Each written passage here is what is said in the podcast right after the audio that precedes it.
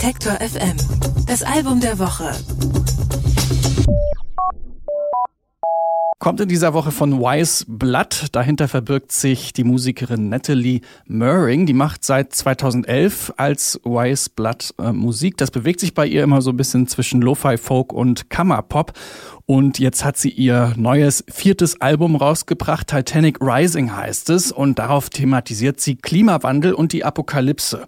Eher schwerwiegende Themen, die sie dann verpackt in so opulent arrangierte Popsongs. Erinnert ein bisschen an Carole King und Burt Bacharach mitunter. Und die Titanic spielt in Titanic Rising natürlich auch eine Rolle. Meine Kollegin Anke Bedert hat sich das Album angehört und ist jetzt bei mir im Studio. Hallo Anke. Hallo. Ja, was hat's denn mit der Titanic oder der Titanic auf sich da in Titanic Rising? Ja, die spielt in mehrfacher Hinsicht eine Rolle. Einerseits hat sie natürlich den äh, Titel inspiriert, äh, und zwar geht's um den Film, klar, von James Cameron, diesen mit romantischen Klischees überladenen Megaschmonzetten-Film. Äh, da wird auf die manipulative Kraft des Kinos angespielt und das Ganze macht sie auch nochmal in einem Song, der passenderweise Movies heißt. Es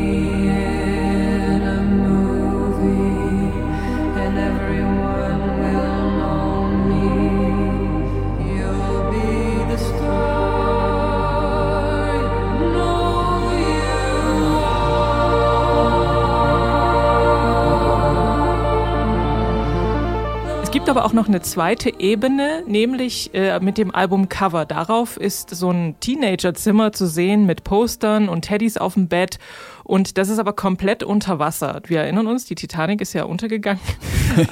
ja, durchaus. Aber äh, sie spielt damit auch auf ein anderes Thema an, nämlich äh, steigende Meeresspiegel durch Klimawandel. Äh, sie selbst, also Natalie Maring, sie lebt in Los Angeles, also eine Stadt an der Küste, wo dieses Thema durchaus drängenderes ist als vielleicht anderswo. Mal abgesehen davon, dass sie in Los Angeles lebt, was kannst du über Natalie Maring sonst so erzählen, die Musikerin, die hinter Wise Blood steckt? Ja, sie ist in Kalifornien geboren, aber in Pennsylvania aufgewachsen und sie kommt aus einer Musikerfamilie. Also ihre Eltern und auch ihre Geschwister sind ebenfalls Musiker. So eine Karriere war also naheliegend. Als Kind hat sie dann schon so Barockmusik und Madrigale gesungen und mit 15 angefangen, erste Songs zu schreiben. Und 2011 ist dann ihr erstes Album The Outside Room erschienen und das ist noch so voller analoger Orgel und lärmender Drone-Sounds gewesen.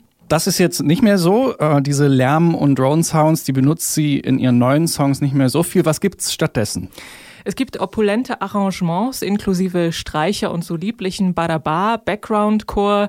Die musikalische Inspiration für Titanic Rising hat sie vor allem in den 70er Jahren gefunden. Du hast es schon gesagt, Carol King, Carpenters und Burt Bacharach klingen an. Und dazu ertönt ihre elegante Altstimme. Thematisch nimmt Maring eben ihre Begeisterung für Filme unter die Lupe und wie diese die eigenen Vorstellungen vom Leben manipulieren können. Und natürlich auch die Liebe, ihr Erblühen und Vergehen. In dem Song Andromeda zum Beispiel, da starrt die Protagonistin zum gleichnamigen Sternbild und sucht nach etwas, das sie vielleicht niemals findet. Also so eine Art Allround-Seelenverwandten.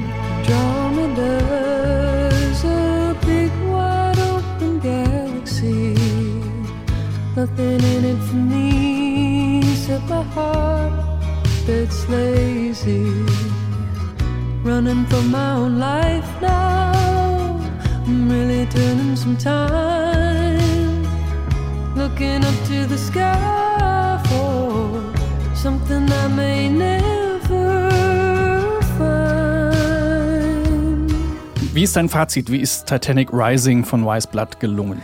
Ich finde es total schön, äh, denn trotz seiner eher düsteren Themen ist es kein deprimierendes Album. Im Gegenteil, ihr melodisch-epischer Indie-Art-Pop klingt sogar hoffnungsvoll. Und sie selbst hat dazu gesagt, sie möchte das Gefühl vermitteln, dass das Leben lebenswert ist, trotz aller Schwierigkeiten und Probleme, die man vielleicht so hat. Und das kann ich aus ganzem Herzen nur äh, unterschreiben. Sehr gut. Vielen Dank, Anke. Titanic Rising von Wise Blood ist unser Album der Woche. Alle Beiträge, Reportagen und Interviews können Sie jederzeit nachhören im Netz auf detektor.fm.